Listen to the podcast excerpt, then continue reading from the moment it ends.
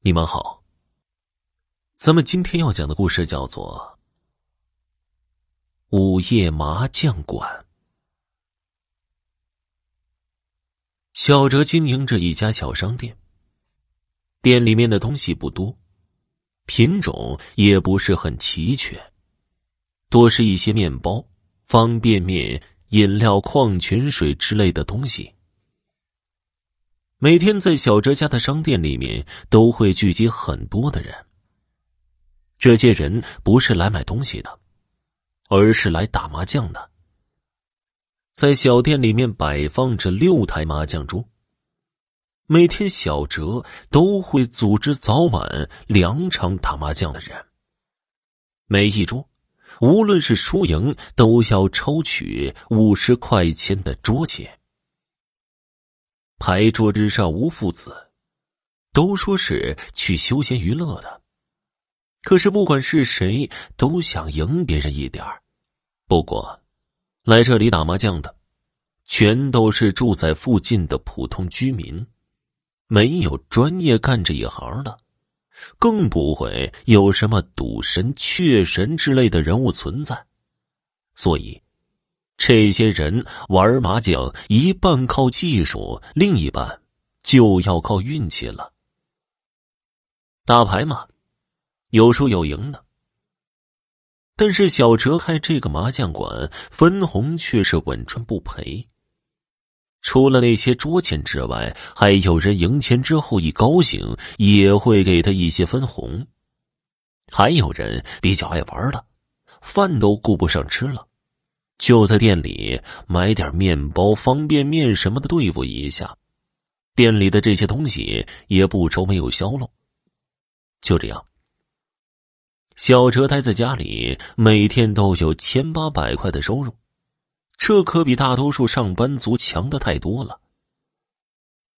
为了吸引更多人来这里打麻将，小车每天上午组织的都是小牌局。打牌的都是一些没事可做、不用上班，或者退休在家的老人、家庭主妇什么的。到了晚上，组织的才是真正的大牌局。有的时候，一晚上的输赢可以达到万元以上。晚上这一波，一般都会在零点前结束，因为小哲也要休息嘛。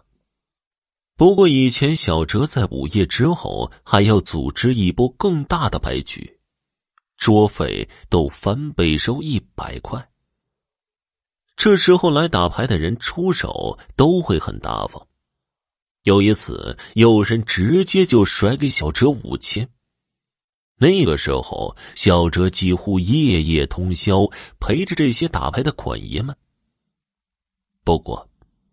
在发生了一件事之后，小哲再也不敢在十二点之后组织牌局了。那天呢？第二场牌局结束之后，打牌的人纷纷打着哈欠，讨论着输赢，还有牌局中的失误教训，慢悠悠的走出了麻将馆。小哲也拿起扫帚，开始收拾满地的垃圾。好，准备下一场牌局。老板，来盒中华，剩下的钱不用找了。一个年轻人对正在忙碌的小哲说道，并拍在柜台上一张百元大钞。这个年轻人小哲认识，他叫文东，据说是来这里打工的，现在就居住在附近的小区里面。这小子的手气很旺的，最近三天天天都来，每天都是大赢家，出手也很大方，所以尽管文东来的次数不多，小哲对他印象很深。文东兄弟手气不错嘛，今晚又赢了不少吧？都是一些小钱儿，玩一玩，娱乐一下而已嘛。不知道文东是在故意吹牛，还是真的有那个实力。小哲便对他说：“稍后还有一个大的牌局，问文东有没有兴趣参与一下。”文东可是一个大赌鬼，最近手气又这么壮，觉得这就是一个赚大钱的机会，于是毫不犹豫的就答应了。小哲给文东开了一瓶饮料，又拿了两块蛋糕，让文东先吃着喝着，说人马上就要到了。就像小哲说的那样，刚刚零点一过，外面就传来汽车刹车的声音。大灯将外面的黑夜照得很亮。小哲满脸堆笑的掀起门口的帘子，招呼着下车的人进屋入座。这些人每个人手里都拎着一个小皮箱，里面就是今晚的赌资，不多不少，整整十万块。一看这些打麻将人的气势，文东一下子就来了兴致，对小哲使了个眼色，轻轻的点了点头，意思是谢谢他介绍这些摇钱树给自己认识。文东打麻将的技术确实了不得。不管是输是赢，输多少赢多少，都是一副心平气和的样子，一直都是笑呵呵的，而且还笑到了最后。凌晨四点半，牌局准时的结束了，那些人又纷纷开车离去。文东算了算，竟然赢了二十多万，有这么多钱，自己还上什么班干什么活啊？一晚上来一场的话，这不轻轻松松成土豪了吗？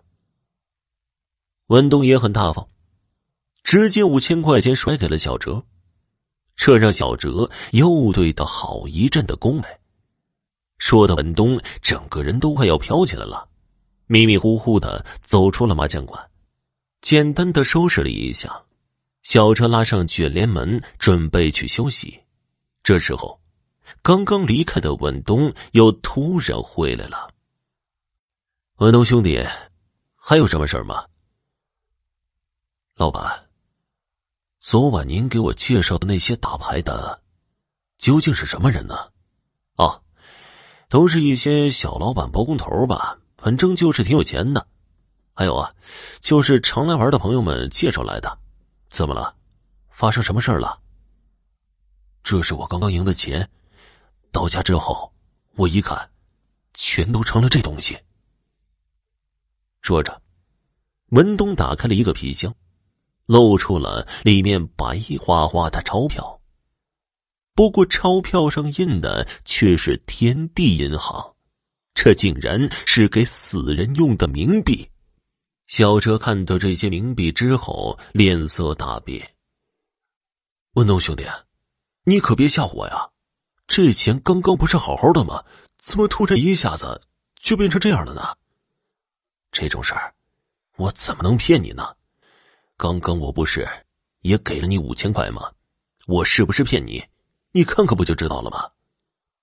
小哲闻言转身进了麻将馆，拿出了那五千块钱，果然现在也已经变成了冥币。第二天一早。文东帮小哲找了一个懂得阴阳驱邪之术的高人，将小哲的麻将馆里里外外整治一番。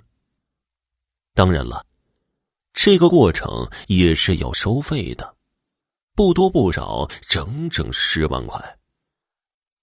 完事之后，高人还警告小哲，以后切记不要在零点之后开门了。不然就真的有命赚钱没命花了。关乎到自己性命的大事，小哲哪里敢不听？从那之后，小哲每天的三场牌局就变成了两场。还有，就是从那之后，文东再也没有来过麻将馆了。在某个工地上，有人不解的问：满头大汗、正在卖力干活的文东。我说东哥，你有那么好的本事，干嘛还要和我们一样，干这样的体力活啊？受这份罪？因为这钱虽然赚的辛苦，但是花着踏实。好了，今天的故事就讲完了，感谢收听。